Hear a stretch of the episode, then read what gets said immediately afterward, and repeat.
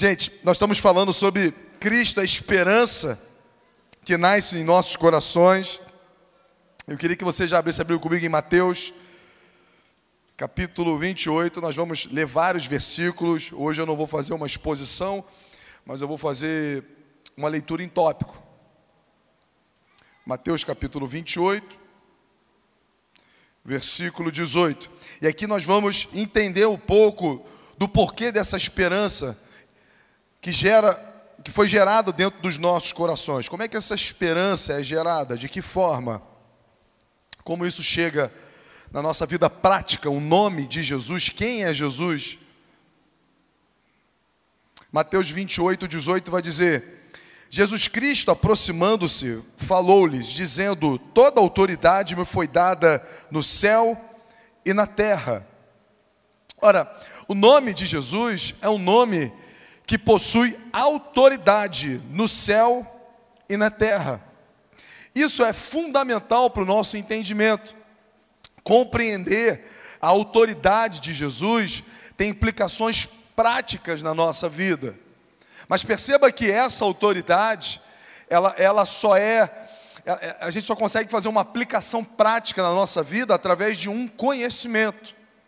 O nome de Jesus diferente das histórias que a gente já ouviu na nossa infância, não é um amuleto mágico. Eu vejo quando algumas coisas sinistras né, acontecem, a gente que é crente há bastante tempo já fala, o meu irmão, está amarrado em nome de Jesus, né? Está amarrado em nome de Jesus.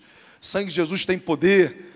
Perceba que o sangue de Jesus tem poder, mas isso só é gerado no mundo espiritual através de um conhecimento é conhecer a autoridade de Jesus. Jesus por si só tem autoridade, não depende da gente. Mas para nós tra tra trazermos, perdão, essa autoridade para a nossa vida prática, para nós podermos usufruir dessa autoridade da nossa vida, é necessário sim uma jornada de conhecer e prosseguir em conhecer. Então perceba que não adianta você dizer que ah, eu conheço Jesus. Jesus é diferente. Como aqui, alguém já visitou o Cristo Redentor? Tem certeza que sim. Você pode dizer, eu conheço o Cristo Redentor, porque é uma estátua. E se você voltar lá de novo, é a mesma estátua, é a mesma coisa. E você volta daqui a 10 anos, é a mesma coisa. Quem visitou há 20 anos atrás, 30 anos atrás, é a mesma coisa. Você conhece uma vez e é aquilo lá. Então, você quando visita pontos turísticos, você quando visita lugares, é a mesma coisa, é o mesmo lugar. Mas não é possível fazer isso com Jesus. Não, eu conheço Jesus, porque há 30 anos atrás eu levantei a mão no culto e ali eu conheci Jesus. Não, você deu um primeiro passo numa jornada. Você deu o primeiro passo. E a partir dali é uma jornada de relacionamento. A partir dali é uma jornada de conhecimento. E quanto mais você conhece, quanto mais você tem essa revelação, mais o nome de Jesus, ele de fato tem autoridade em nossas vidas.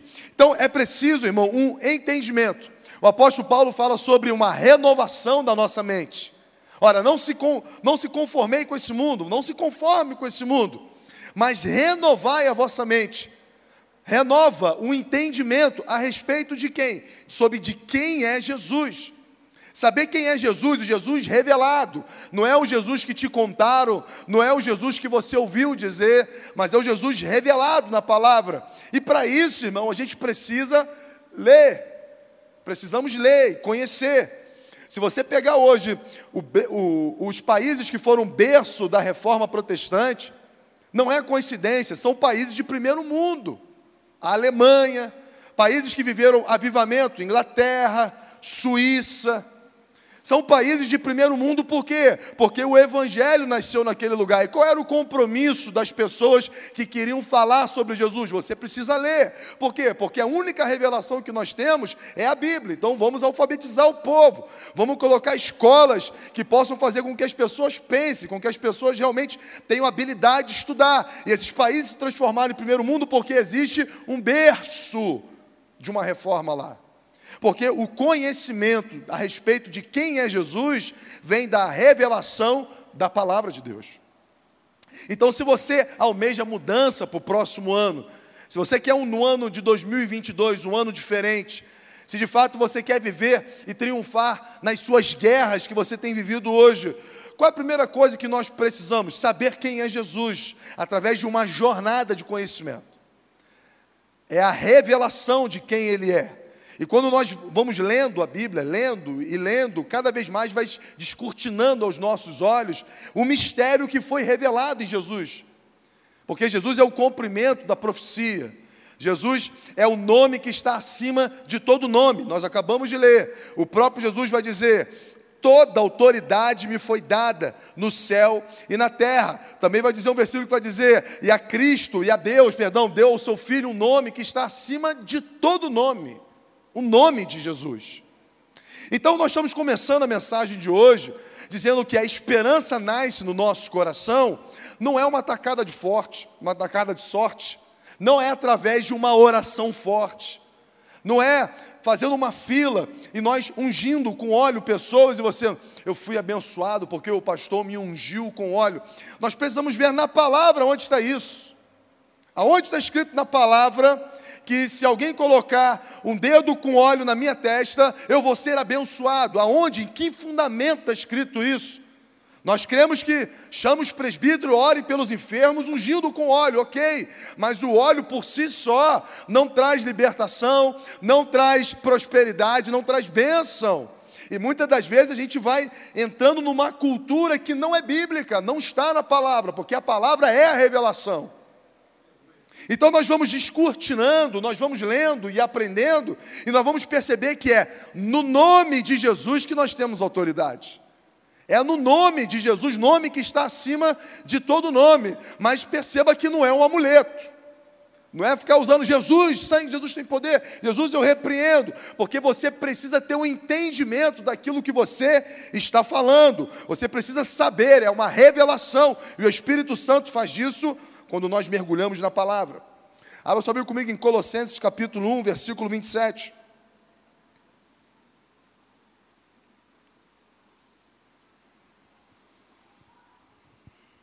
Colossenses capítulo 1, versículo 27 vai dizer: Aos quais Deus quis dar a conhecer qual seja a riqueza da glória deste mistério entre os gentios, isto é, Cristo em vós, a esperança da glória. Perceba que é um mistério. A Bíblia vai dizer que Jesus Cristo, ele vem como um mistério, mas um mistério que se revela. Porque até então nós tínhamos até somente a Bíblia hebraica. O que é a Bíblia hebraica? É o que nós chamamos de Antigo Testamento. E o que é o Antigo Testamento? É uma coleção de histórias morais? Não. É uma coleção de pessoas que tiveram uma experiência com Deus. Sim, tem pessoas que tiveram experiências com Deus, mas não foi isso, não foi para isso que foi escrito. O próprio Jesus, no caminho de Emaús, com discípulos animados, vai dizer que, começando por Moisés e passando por todos os profetas, apontava a respeito de si. Então, tudo que foi escrito, foi escrito apontando para ele, porque Jesus é a revelação de Deus. Deus quis se revelar ao homem. De que forma nós temos a revelação plena de quem é Deus? Em Jesus Cristo. Qual é a vontade de Deus? Foi revelado em Jesus Cristo. Como é que Deus pensa? Como é que Deus ama? Como é que Deus age? Quais foram as promessas endereçadas a nós? Elas estão em Jesus Cristo. E quanto mais nós conhecemos Jesus Cristo, quanto mais nós mergulhamos na Sua palavra, em cada detalhe, e pedindo ao Espírito Santo, o Espírito Santo fala comigo, toda vez que você abrir a Bíblia, a Bíblia você fala, Deus, eu vou ler agora um capítulo que seja, eu vou ler um, um capítulo, o Espírito Santo me revela, fala comigo e você vai ver como algumas coisas vão se descortinar aos seus olhos, como o entendimento, ele cresce, ele agrega, porque a vontade de Deus é que você o conheça através de Jesus Cristo. Deus quer que você conheça a plenitude de quem Ele é, revelada em Jesus Cristo. Então nós acabamos de dizer aqui, ó, as quais Deus quis dar a conhecer. Ou seja, Deus se permitiu a conhecer. Deus se revela, qual seja a riqueza da glória deste mistério entre os gentios, isto é, Cristo em vós. Jesus andou entre nós, encarnado, é Deus encarnado em homem, e ele traz uma revelação de qual é a riqueza de Deus. Quer saber qual é a riqueza de Deus? Conheça Jesus. Aprenda dele, mergulhe no que está escrito a respeito dele, na vida de Jesus Cristo, isso vai ser libertador para você. Marcos capítulo 4, do 35 ao 41. Nós vamos ver alguns discípulos que andavam com Jesus, caminhavam com Jesus, mas ainda ficavam espantados quando Jesus agia. Eu quero ler rapidamente, são seis versículos, essa história para você. Marcos 6, 4, perdão, Marcos 4, do 35 ao 41. Naquele dia, sendo já tarde, disse-lhe Jesus: Passemos para outra margem. Eles, despedindo a multidão, o levaram assim como estava, no barco, e outros barcos o seguiam. Ora, levantou-se grande temporal de vento, e as ondas se arremessavam contra o barco, de modo que o mesmo já estava a encher-se de água, estava afundando. E Jesus estava na popa, dormindo sobre o travesseiro. Eles o despertaram e lhe disseram: Mestre, não te importa que pereçamos? Ele, despertando, repreendeu o vento e disse ao mar: Acalma-te, emudece. O vento se aquietou e fez-se grande bonança. Então lhes disse: Por que sois assim tão tímido? Como é que não tendes fé? Eles, possuídos de grande temor, diziam uns aos outros: Quem é este que até o vento e o mar lhe obedecem. Perceba que são discípulos de Jesus, dormem e acordam com Jesus, caminham com Jesus, mas ainda não tinham a revelação plena de quem ele era. Jesus pega os seus discípulos, vamos atravessar esse lago, vamos para o outro lado. Uma grande tempestade, ela vem e apodera o barco. A Bíblia diz que o barco está afundando. Os discípulos estão desesperados Jesus está dormindo. Jesus está dormindo no travesseiro. Ele é Deus. Ele sabe quem ele é. Ele sabe que não vem morrer afogado. Ele tem um propósito, ele tem uma missão. E aquele mar, aquela tempestade não pode impedir o propósito de Deus na vida dele. E os discípulos fazem uma declaração aqui que para mim é bombástica. Eles acordam Jesus dizendo: Você não está nem aí por que está acontecendo? Será que você é indiferente de que nós estamos morrendo? Você não vai fazer absolutamente nada? E Jesus, sabe, decepcionado, com os discípulos, falam: Cara, cadê a fé de vocês? vocês? Vocês não sabem quem eu sou, eu tenho me revelado a vocês, mas parece que vocês não entendem. E Jesus vai até a popa do barco, fala com o vento, conversa com o mar, e grande bonança se faz. E os discípulos ficam: Quem é esse? Quem é essa pessoa? Quem é essa pessoa com quem eu estou andando? Que conversa com o vento, que tem autoridade. E perceba que quando Jesus faz isso, quando ele demonstra autoridade sobre a natureza, ele está mostrando que ele é criador de todas as coisas. Porque o vento e o mar lhe obedecem, porque Jesus é o haja de Deus em Gênesis. O João vai dizer que ele era o Verbo. E ele estava em Gênesis, o Verbo de Deus, o haja luz, era Jesus Cristo agindo através da, da boca de Deus. Tudo o que foi feito, foi feito por intermédio de Jesus. É por isso que ele tem autoridade sobre todas as coisas. Todo toda autoridade me foi dada nos céus e na terra, porque Jesus ele é o haja de Deus, ele é o verbo de Deus, ele é o logos de Deus. Por isso ele tem a autoridade. Mas perceba que muitas das vezes nós somos como esses discípulos. Andamos com Jesus, caminhamos com Jesus, e aí acontece algo que a gente sabe pela palavra que não tem poder de nos deter, algo que vem contra a nossa casa, contra a nossa família, contra a nossa vida, vida essa que tem promessa de Deus, vida essa que somos nós que temos o Espírito Santo de Deus, a gente entra, sabe, em polvorosa, a gente se desespera e vamos até Jesus dizendo: não é possível que você não se importa. Não é possível que você vai permitir que eu, que eu vá sucumbir nessa situação. E Jesus está dizendo: você não tem fé. Será que você não sabe quem eu sou? Porque essa fé, irmão, não é um poder para realizar coisas no mundo material. As pessoas acham que fé é isso. A fé é algo que eu faço e acontece. A fé é a materialização, de repente, do nosso imaginário. Fulano tem fé, né? Fulano falou e aconteceu. Não é essa fé, a nossa palavra, irmão, guarda isso. A nossa palavra não tem poder. Nossa palavra não tem poder algum, claro. Se você falar que não vai, você não vai. Se você falar que não vai conseguir, você não vai conseguir. Não é porque você declarou isso, é porque o seu corpo está de acordo, a sua palavra está de acordo com as suas ações. Mas a nossa palavra não gera nada. A nossa palavra não cria nada. Mas a palavra de Deus tem poder. Então, quando nós declaramos a palavra de Deus, aí sim, isso no mundo espiritual tem valentia. Mas quando nós declaramos a nossa palavra, a nossa vontade, isso não quer dizer absolutamente nada. Então, essa fé em Jesus é uma fé a respeito de quem Ele é e qual é a vontade dele manifestada em nós. Quando nós temos esse conhecimento e declaramos quem Ele é no mundo espiritual e declaramos o que Ele tem a nosso respeito, aí você pode ter absoluta certeza que o milagre acontece. Com entendimento, com conhecimento. Não é declarar por declarar, não é determinar por determinar. Então não adianta a gente virar um ano agora, né, movidos por, por, aquela ousadia passageira, vamos determinar, irmão, que o próximo ano vai ser assim. Irmão, vamos declarar agora para o inferno ouvir, para que Satanás venha ouvir, que isso vai acontecer. E dessa forma, a pergunta é: existe fé aí? Existe um conhecimento de Deus ao ponto de que tempestade se levante contra você e você tem absoluta certeza de que você não vai afundar, você se mantém, permanece, continua com uma fé inabalável, não desanima. Isso é fé, irmão. É um posicionamento. O que Jesus esperava daqueles discípulos? Irmão, o negócio está feio, a coisa está ruim, mas nós temos uma palavra de Deus, ó. Vamos atravessar esse lago. Vamos ficar com essa palavra, porque Deus não mente, Ele é poderoso, Ele nos garante a travessia. Então vamos remar, vamos dar um jeito, vamos pular, vamos nadar, não importa, mas a gente vai chegar do outro lado, porque nós temos uma palavra de Deus. Isso é fé. É você pegar uma palavra de Deus e não permitir que nada no mundo físico, no mundo material, nenhuma palavra, nenhuma diversidade venha tirar o seu posicionamento da palavra. E aí, tudo que você declara nesse posicionamento, meu irmão, vai acontecer no mundo espiritual.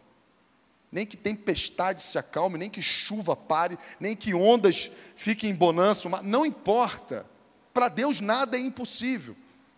Desde que haja um posicionamento com entendimento a respeito de quem Ele é e o que Ele espera de nós. Então a pergunta que eu faço para você, antes de você determinar é, vitória sobre as suas guerras, antes de você determinar como você quer o seu próximo ano, a pergunta é: quem é Jesus para você? Quem é Ele? Quem é Jesus? Qual é a vontade dele manifestada a você? Qual é a vontade de Deus para sua casa, para sua família? Qual é a vontade dele?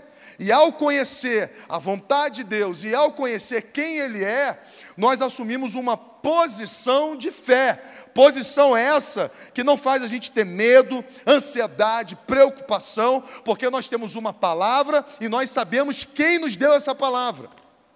O Filho de Deus, aquele que pode todas as coisas, aquele que não mente, aquele que é poderoso para fazer infinitamente mais, abundantemente além, além, e é por isso que a gente se posiciona em fé, pelo conhecimento de quem Ele é e pelo conhecimento do que Ele declarou a nosso respeito. Então, o primeiro ponto que eu quero destacar aqui é crescendo no conhecimento. Eu quero um 2022 diferente, todos nós queremos. Eu quero que algo mude. Existem algumas guerras na minha vida que parece que não são vencidas. Existe, né, aquela, aquela, aquela, eu não sei você, né, mas eu tenho uma armicose aqui no dedo que não cura nunca, irmão. Pelo amor de Deus, está arrependido. Eu jogo um sprayzinho, ela, ela parece que vai embora, irmão. Daqui a pouco ela volta. Eu jogo mais um sprayzinho, aí para, daqui a pouco ela volta com força. Né? E, e, e parece que muitas coisas na nossa vida é assim, né? Ela vem, vai, vem, vai, vem. Daqui a pouco você fala, mano, não tem jeito, não tem remédio que cure isso. Tem, irmão, é a persistência. É mesmo você não, não vendo problema nenhum, você continua posicionado, declarando, posição de fé. E aí o negócio vai embora, irmão. Nome de Jesus, esse negócio vai embora em 2022, Deus quiser. 2 Pedro, capítulo 3, versículo 18. 2 Pedro 3, 18, vai dizer: Antes crescei na graça e no conhecimento de nosso Senhor e Salvador Jesus Cristo. A Ele seja a glória, tanto agora como no dia eterno. Ó, o apóstolo Paulo nos dá um conselho. Qual é o conselho? Ó, é a última linha da carta dele, é a última mensagem, é o último conselho. Ó, meu irmão, quer crescer? Cresça na graça e no conhecimento do nosso Senhor e Salvador Jesus Cristo. Cresça na graça e no conhecimento. Irmão, não despreze o conhecimento das Escrituras, irmão. Não despreze. E parece que as redes sociais hoje foi um tapa na nossa cara, porque ninguém tinha tempo para ler nada. Eu não tenho tempo, não tenho tempo, não tenho tempo. Procura seu aplicativo lá, lá tem um. Procura no seu telefone, tem um aplicativo lá que diz quanto tempo a gente passa nas redes sociais. Aí você vai ver que você tem quatro horas, cinco horas por semana que você está ali, ó. Né, ah, irmão, eu tenho rede social, tá? Mas a gente precisa remir o nosso tempo e começar a gastar o nosso tempo naquilo de fato vai fazer com que as nossas batalhas sejam vencidas. Ou você acha que a sua dancinha lá vai, né, vai, te, vai, te, dar, vai te dar a vitória, alguma coisa? Né? Ou você acha que a quantidade de like que você tem naquela foto lá vai fazer você triunfar em glórias e glórias? É o conhecimento a respeito de Jesus.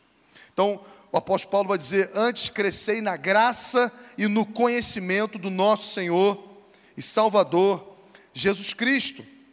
Ora, o que faltava para aqueles discípulos? O conhecimento da autoridade dele.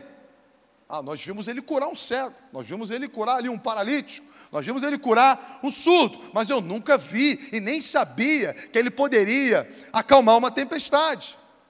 E por causa disso, dessa falta de conhecimento, eles ficaram com medo eles começaram a perder a sua fé, porque faltava o que para eles? Conhecimento. Porque se eles soubessem e tivessem absoluta certeza que Jesus tinha poder de acalmar a tempestade, eles não estariam em pânico como eles estavam. Não acorda Jesus lá, meu irmão, que chegou a hora de, de dar um jeito nisso aí. E ali acordava Jesus, Jesus, ô oh, meus filhos, vamos lá, vamos comigo, vamos acalmar esse negócio aí, vem aqui, vem aprender comigo. Mas os discípulos não conheciam, porque não conheciam, pereciam.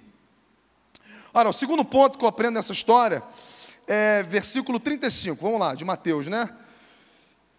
Já perdi aqui. Marcos, perdão, Marcos 4, 35. Vamos lá. Uma caminhada com Cristo sempre nos coloca em movimento. Ora, Jesus está naquele dia, sendo já tarde, disse-lhe Jesus: passemos para outra margem. Ora, uma coisa, irmão, que eu aprendo é que andar com Cristo é estar sempre em movimento. Não, não existe, irmão, você conhecer a Deus, conhecer a revelação em Cristo e continuar o mesmo crente de sempre, irmão. Continuar a mesma pessoa de sempre. Continuar com os mesmos objetivos de sempre, os mesmos desejos de sempre. Cristo, quando Ele entra na nossa vida, através do conhecimento, irmão, quando nós sabemos quem Ele é, quando nós sabemos qual é a vontade dEle, isso nos coloca numa rota de conhecimento de movimento, perdão. A gente começa a se mover. A gente começa a fazer coisas que antes não era prioridade para a gente. A gente começa a integrar a missão de Deus na nossa vida. Qual é a vontade de Deus? Fazer discípulo. E aí, dentro do nosso universo que nós temos de agenda, a gente começa a separar um tempo para fazer discípulos para Jesus, se envolvendo nas atividades da igreja doando o seu tempo, isso tudo para que mais e mais pessoas sejam alcançadas por essa verdade. Ora, o que aconteceu com os pescadores que conheceram Jesus Cristo? Largaram as redes, tiveram suas vidas totalmente transformadas, mudaram tudo, mudaram a jornada, a caminhada, eles mudaram radicalmente as suas vidas, por quê? Conheceram a Jesus. Tem muita gente que acha que, eu já vi gente falando isso de púlpito, não, porque Pedro, Jesus transformou Pedro no maior, no maior indústria de pesca daquela multiplicação. Não. A partir dali ele nunca mais pescou. Então a gente quer trazer Jesus para a nossa vida para potencializar as coisas que nós já estamos fazendo. Ele pode fazer? Ele pode fazer, mas pode ser que ele dê um outro norte. Pode ser que ele fale para você: não é isso que eu quero, não é isso que você, não é nesse lugar que você vai encontrar a vida. Não é dessa forma, não é desse jeito, não é dessa maneira. O que nós precisamos aprender é que na nossa caminhada com Jesus Cristo, Ele vai nos movimentar. Em primeiro lugar, Ele vai nos colocar no movimento de santidade. A gente não tem mais, irmão, não tem mais prazer com o pecado.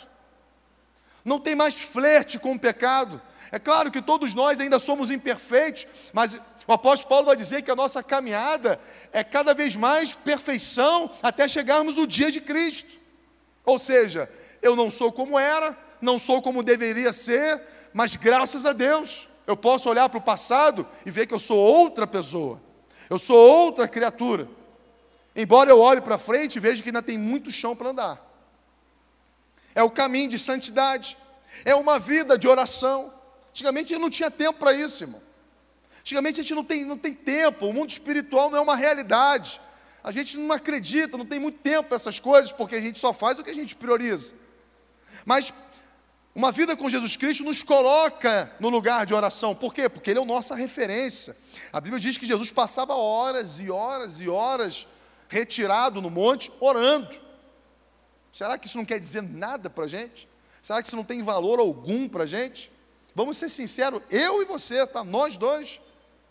Será que a gente passa de 10 minutos orando por dia?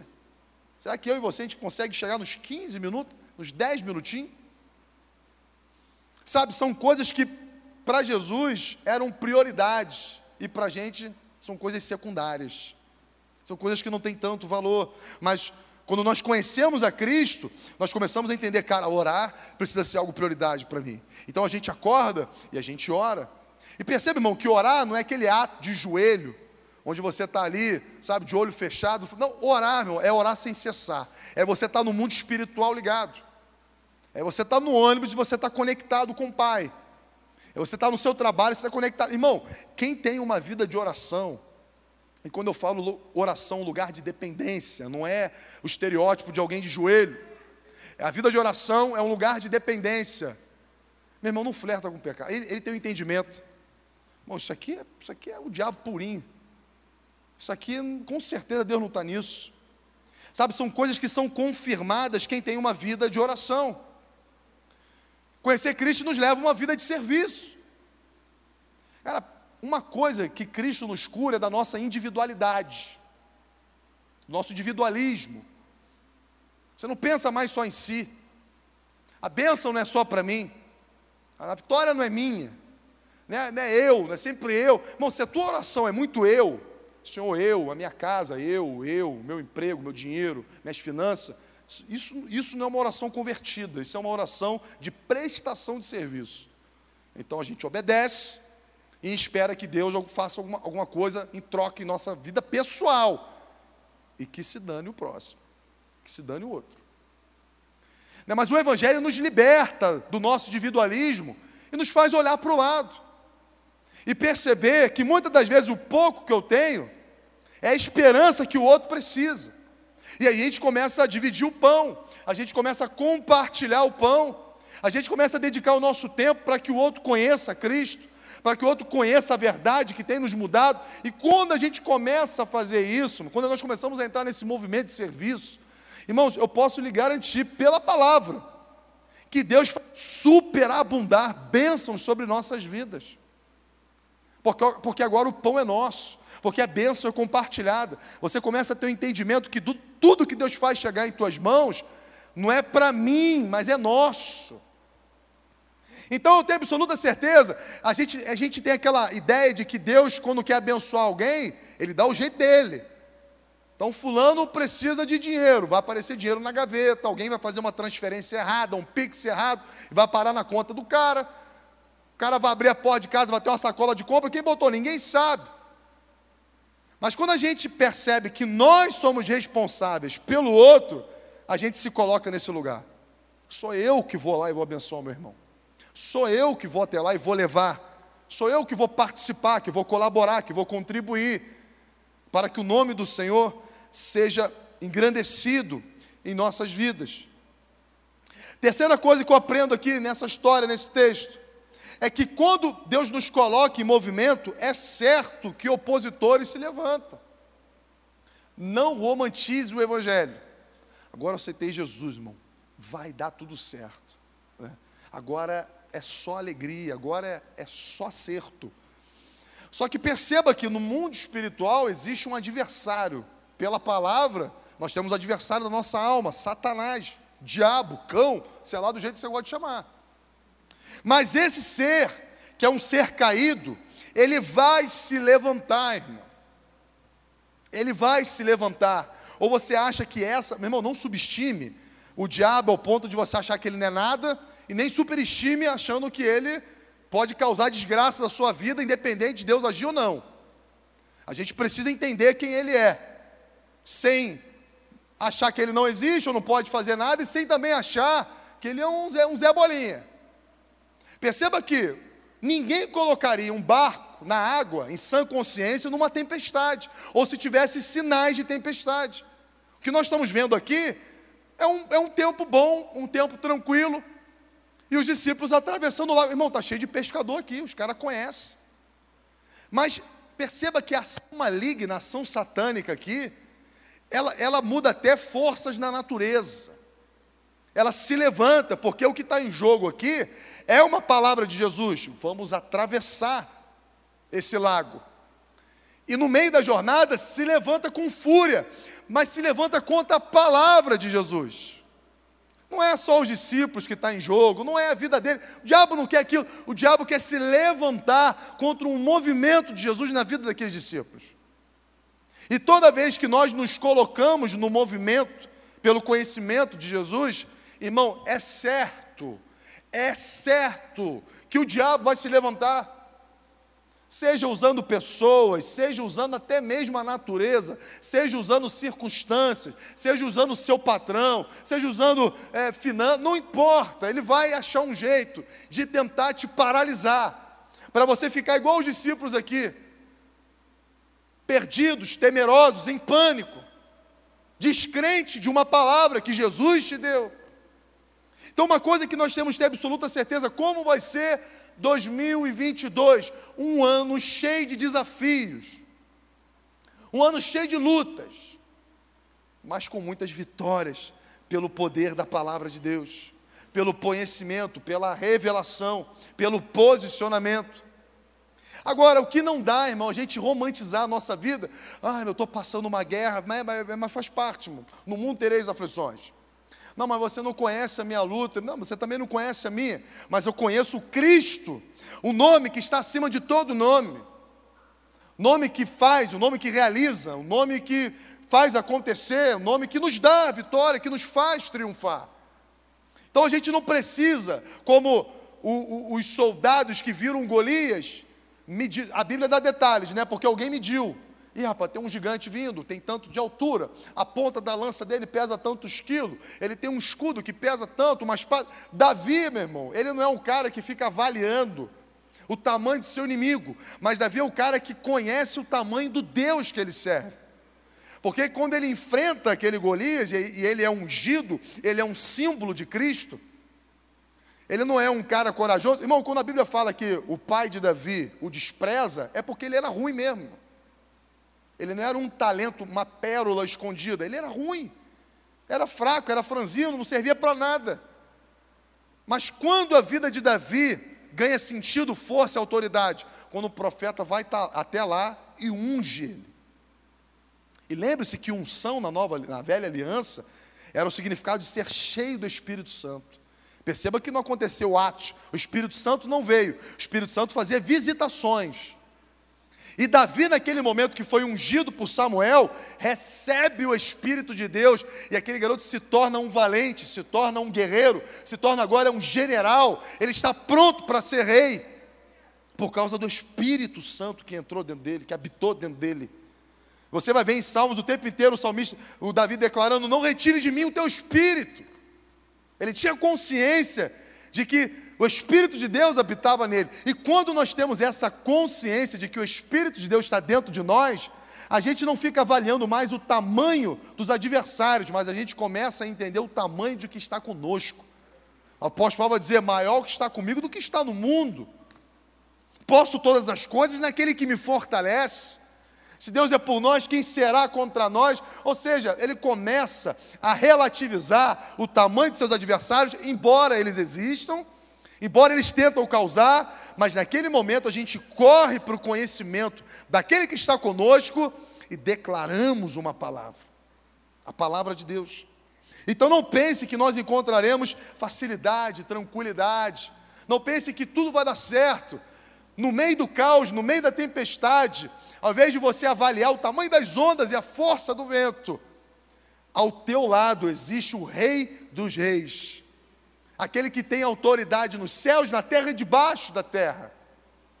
E aí é totalmente incoerente. Quando você vê, meu irmão, um crente em pânico, desesperado, perdido, é porque ele ainda não tem um conhecimento a respeito de quem é Jesus. Porque o choro dura até uma noite, irmão, mas a alegria ela vem ao amanhecer. É você chora, você lamenta, daqui a pouco a ficha faz, peraí, irmão, peraí, eu estou chorando por quê? Peraí, eu estou enlutado porque se maior é o que está comigo. Se Deus é por mim, não é contra mim e a gente se posiciona em guerra outra vez. João capítulo 5, versículo 39. Vai dizer: Examinai as Escrituras, porque julgais ter nela a vida eterna, e são elas mesmas que testificam de mim. Ora, o próprio Jesus está dizendo: ó, vocês podem examinar as Escrituras, e perceba que toda ela fala a respeito de mim. Então, quando você lê a Bíblia e você começar em Gênesis, ache Cristo lá. Em Êxodo você encontra Cristo lá. Deuteronômio você encontra Cristo lá.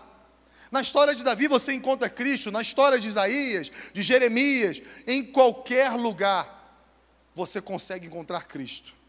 O apóstolo Paulo vai dizer, quando o próprio Cristo, eu vou te dar só um detalhe para você entender na cultura de Israel, quando se fala o pão do céu, o que, que eles pensam imediatamente? No maná do deserto.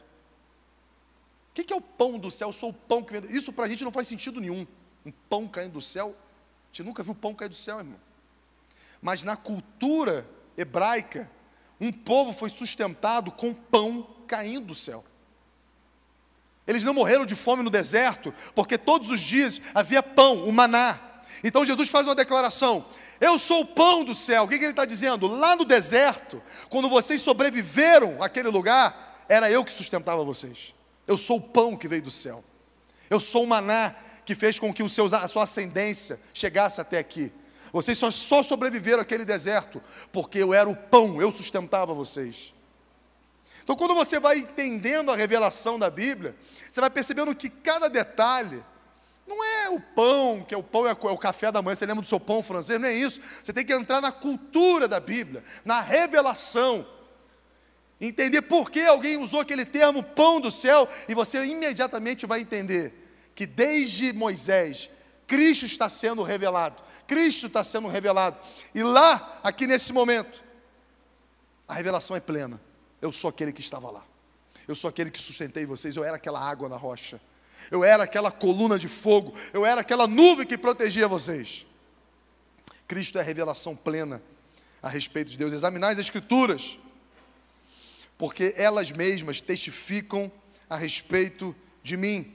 Colossenses capítulo 2, do 9 ao 15. Vai dizer: Porquanto nele habita corporalmente toda a plenitude da divindade também nele estáis aperfeiçoados, ele é o cabeça de todo principado e potestade. Olha o que está escrito aqui, irmão. Ele é o cabeça, ele tem o senhorio de principado e potestade, ou seja, os demônios se curvam diante dele. Nele também fostes circuncidados, não por intermédio de mãos, mas no despojamento do corpo da carne, que é a circuncisão de Cristo, tendo sido sepultado juntamente com ele no batismo, no qual igualmente fostes ressuscitados mediante a fé no poder de Deus que o ressuscitou dentre os mortos. O que está dizendo aqui? Ora, existe uma aliança, circuncisão quer dizer aliança. O que, que era circuncisão desde a época de Moisés? Nascia um menino e ali se cortava o prepúcio do órgão genital dele e aquilo era símbolo de uma aliança com Deus. Eu faço parte de um povo que tem uma aliança com Deus. E aqui está dizendo que a fé em Jesus Cristo nos traz uma aliança, mas não uma aliança feita por mãos, mas uma aliança feita pelo próprio Cristo. E nessa aliança nós fomos sepultados para uma vida de pecado e ressuscitamos nele. Ou seja, agora Cristo em nós, a autoridade que está sobre Cristo também está sobre nossa vida. Morremos para Ele com o pecado, morremos nele no pecado e ressuscitamos numa nova aliança, a qual esse nome, o nome de Jesus, está a nós, está sobre nós. E a vós outros que estáveis mortos pelas vossas transgressões e pela incircuncisão da vossa carne, vos deu vida juntamente com Ele, perdoando todos os nossos delitos, tendo cancelado o escrito de dívida que era contra nós e que constava de ordenanças, o qual nos era prejudicial removeu inteiramente, encravando na cruz e despojando os principados e as potestades publicamente, os expôs ao desprezo, triunfando deles na cruz. Obra poderosa de Jesus Cristo, a qual nós não poderíamos ter aliança com Deus, porque nós tínhamos uma dívida com Deus, é que o texto diz não poderíamos ter uma aliança? Deus não tem pacto com o pecado. Deus não pode fazer aliança com pecadores. Então o que acontece? Essa dívida que nós tínhamos com Deus foi cravada na cruz, cravada pela obra de Jesus Cristo, que gera uma nova aliança. Nessa nova aliança, principados e potestades foram expostos, humilhados e subjugados publicamente. Ou seja, nós temos inimigos, mas inimigos derrotados. Nós temos adversários que estão debaixo do nome de Jesus. Tudo que se levanta, irmão, se levanta debaixo da autoridade de Deus. As tempestades, os ventos se levantam, é fato, mas elas precisam e vão obedecer à voz, o princípio de Jesus Cristo. Apocalipse capítulo 19, nós vamos encerrar. Apocalipse capítulo 19, do 11 ao 6. Do 11 ao 16. Viu o céu aberto e eis um cavalo branco. Seu cavaleiro se chama fiel e verdadeiro e julga e peleja com justiça. Os seus olhos são chama de fogo, na sua cabeça há muitos diademas. Tem um nome escrito que ninguém conhece senão ele mesmo. Está vestido com um manto tinto de sangue, e o seu nome se chama o Verbo de Deus. E seguiam-no os, os exércitos que há no céu, montado cavalos brancos, com vestiduras de linho finíssimo, branco e puro. Sai da sua boca uma espada afiada, para com ela ferir as nações, e ele mesmo as regerá com o cetro de ferro, e pessoalmente pisa o lagar do vinho, do furor da ira do Deus Todo-Poderoso. Tem no seu manto e na sua coxa um nome escrito: Rei dos Reis e Senhor dos Senhores. Nós temos aqui, é claro, uma linguagem metafórica de cavalo branco, aquilo é uma visão, o cara não tem como descrever aquilo, descreve da forma dele. Mas ele está vendo já o final da história. Ele está nos contando aquilo que é o final. E o final é: Cristo vem triunfar sobre tudo e sobre todos. Ele é Rei dos Reis e Senhor dos Senhores. Irmão, guarda uma coisa, irmão. Nosso Deus não tem inimigos. Nosso Deus não tem adversário. Nós temos adversário. Deus não tem adversários. Isaías vai dizer que ele usa o mal a seu favor. É por isso que o apóstolo vai dizer que todas as coisas cooperam para o nosso bem. Porque Deus dá risada, irmão, das artimanhas do diabo. Deus dá gargalhada quando o inimigo se levanta contra a palavra dele, mas somos nós que recuamos pela falta de entendimento. Somos nós que nos colocamos em posição de luto, de choro, de dor, porque a Bíblia já tem revelações suficientes de que Ele é reina, de que Ele é rei, de que Ele é poderoso e que Ele vai julgar as nações. E a pergunta é: como é que você entra no próximo ano? Como é que você entra em 2022? Contando com a sorte? Contando com, aquela, com aquelas migalhas que vão caindo e você vai ali sobrevivendo das migalhas. Sabe, eu quero experimentar milagres de Deus, mas eu não quero viver de milagres. Porque viver de milagres, irmão, é sempre. É, é, é como o povo de Israel no deserto. Ele não estava usufruindo da promessa. Porque Deus não quer que você sobreviva de milagres. Deus tem um lugar para a gente, uma terra próspera. uma terra onde a gente vai trabalhar, e isso e poderemos comer do fruto do nosso trabalho. Uma terra onde existem gigantes, onde existem adversários, mas como Josué de Caleb disse, Caleb e Josué, nós vamos devorar esses adversários como quem devora um pão. Porque nós temos uma palavra de Deus. Nós temos Deus a nosso favor. Sabe, então, não se coloque numa posição de passividade, numa, numa posição de uma espera, mas eu não estou falando que você tem que estar sempre, o tempo inteiro numa ativo, mas é uma espera a sentido de estar perdido. Vou esperar aqui porque eu não sei o que fazer. Mas se coloque numa posição, sabe, de que você tem uma palavra de Deus. E quem tem uma palavra está sempre atacando, irmão. Quem tem uma palavra está sempre numa postura agressiva na vida agressiva no sentido de ação, de luta. Sabe, talvez você chegou aqui no final do ano, e final do ano para muitos é lugar é, é de superação, e para outros, lugar de vergonha, porque muitos chegam lembrando do que desejou em janeiro, e chega aqui e fala: Cara, eu termino o ano da forma que eu comecei, talvez pior do que tenha começado. Nada aconteceu, eu comecei com 10, termino com zero, terminei com, comecei com zero, chego com menos 10. Isso vai trazendo frustração. Como é que você chega nesse final de ano, irmão? Eu posso dizer para você, não importa.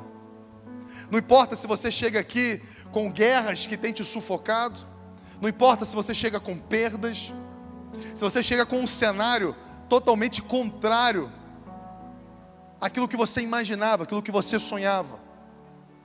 Isso não faz a menor diferença, eu posso te garantir isso pela palavra. Porque, mais uma vez, se Deus é por nós, irmão, o que será contra nós? Então entre já no próximo ano posicionado. Mas perceba, irmão, que se, se, se essa posição não estiver enraizada num conhecimento, e esse conhecimento é um prosseguir, vai ser, sabe, aquele meteoro que passa, sabe aquela, aquela dieta que você diz que vai começar, uma semana você você corta lá o doce, o picolé, na segunda você já se rende, você volta, meu irmão, isso não é para mim não. Sabe, é manter firmemente a confissão de fé, irmão. O escrito, ninguém sabe ao certo, é unânime que o apóstolo Paulo escreveu, mas o autor é desconhecido, a carta aos Hebreus. Uma igreja que está sendo perseguida, uma igreja que está sendo morta, uma igreja que não consegue vislumbrar o bem-estar, porque ao aceitar Jesus se coloca numa posição de ameaça de morte. O escritor, ao invés de dizer, irmão, vai dar tudo certo. Ó, oh, isso logo vai. Ele sabe que ele. Eu não sei o que vai acontecer, mas mantenha firmemente sua confissão. Não deixe isso roubar a sua alegria, não deixe isso roubar a sua esperança, não deixe isso roubar a sua fé. Nosso Deus é o mesmo ontem, hoje e o será para sempre, Ele não muda. Ele tem todo o poder em Suas mãos. Nós acabamos de ler que Ele humilhou a potestade, ele fez um espetáculo público. Aquilo que hoje são os nossos inimigos. Talvez isso cause, cause confusão em nossas cabeças, mas como se Cristo venceu, isso tem me vencido? É porque falta um posicionamento, irmão. Falta um posicionamento, e esse posicionamento começa aqui, ó, sabendo quem Ele é e sabendo quem nós somos nele, sabendo qual é a vontade dEle e ao saber a vontade dele, irmão, a gente se posiciona. Eu não saio daqui porque eu tenho uma palavra. Pode se levantar tempestade, pode se levantar ventos. O barco já está com me, me, dois palmos de água, irmão, para afundar. Não importa. Nós temos uma palavra de Deus, irmão. Nós fazemos parte de um povo, de uma nação que tem uma palavra de Deus a nosso favor porque Cristo mudou esse quadro. Até então, nós tínhamos uma palavra de Deus contra a gente. A lei de Deus testificava que nós estávamos debaixo da ira de Deus. Mas quando Cristo, Ele morre pelos nossos pecados e traz a sua justiça diante de nós, Ele nos dá uma posição de autoridade. Porque ele vai dizer, o apóstolo Paulo: ora, a partir da obra de Jesus Cristo, você pode entrar com ousadia na presença de Deus. O que, que é isso senão uma questão de autoridade? Olha, eu já falei isso aqui. Quem aqui pode amanhã entrar na sala do prefeito, assim, abrir a porta, entrar a hora que quer? Quem pode ir para Brasília e passar ali pela, pela alvorada, pela esplanada e falar: Eu vou lá na sala do presidente que eu preciso falar com ele. Quem aqui tem autoridade para isso? Mas o apóstolo Paulo vai dizer que pela, pela obra de Jesus Cristo, você tem autoridade de entrar na sala do Rei do universo, o Criador de todas as coisas. Perceba que isso é uma posição, irmão. Isso é uma questão de autoridade.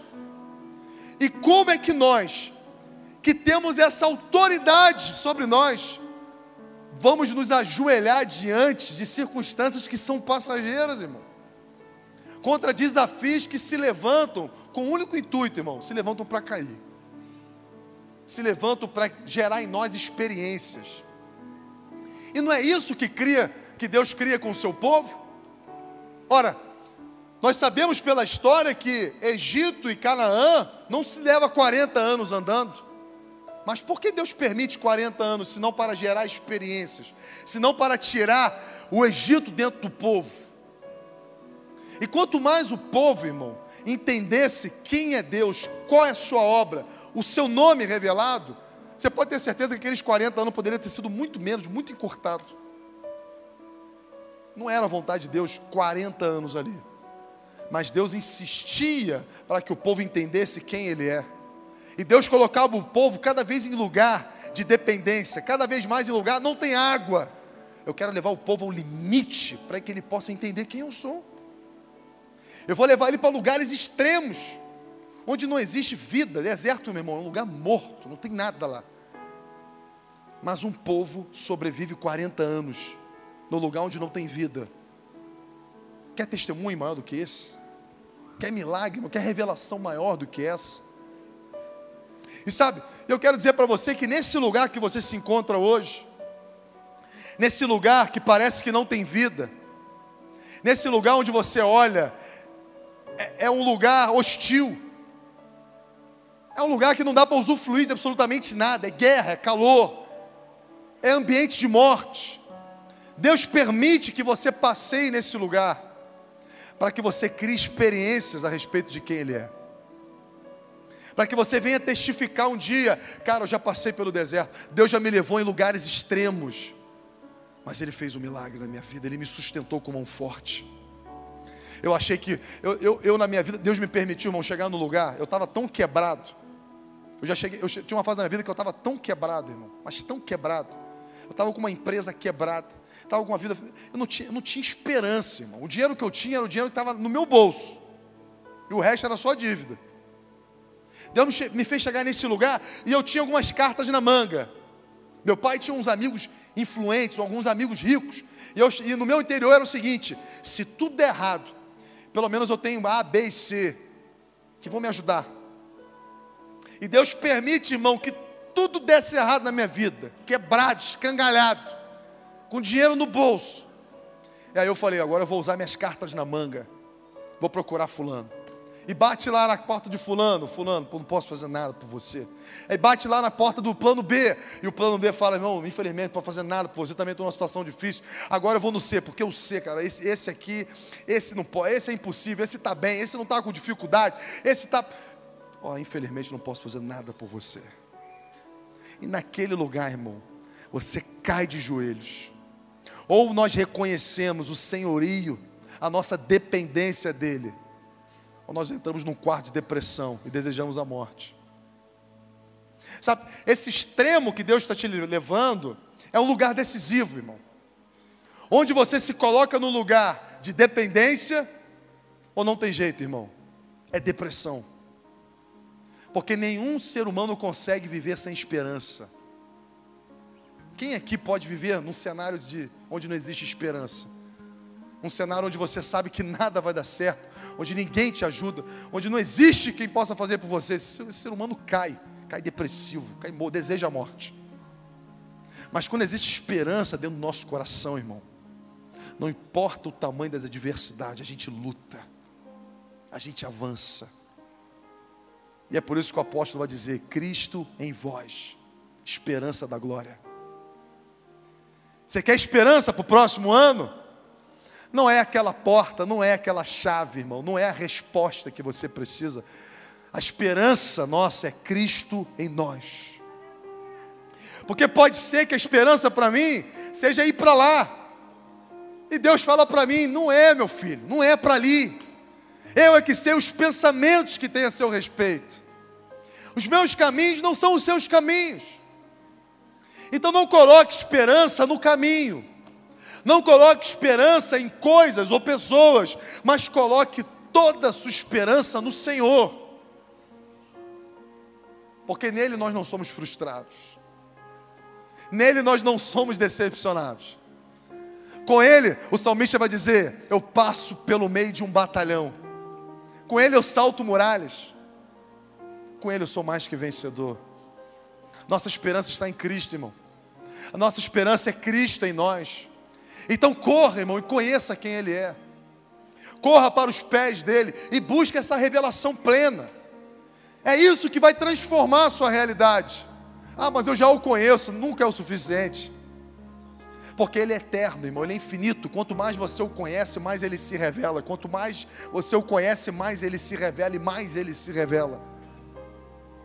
Quando nós estamos cheios do Espírito Santo, você pega uma passagem e você lê, ela fala de uma forma. Aí no outro dia você lê a mesma passagem, ela fala de outra forma. Aí no outro dia você lê a mesma passagem, ela fala de outra maneira. Porque o Espírito Santo ele é inesgotável o conhecimento de Deus. Ele é inesgotável. Ele é inesgotável. De tudo que nós precisamos, se passa de conhecer e prosseguir em conhecer o Senhor. Jesus é a esperança que nós precisamos. Queria que você ficasse de pé comigo.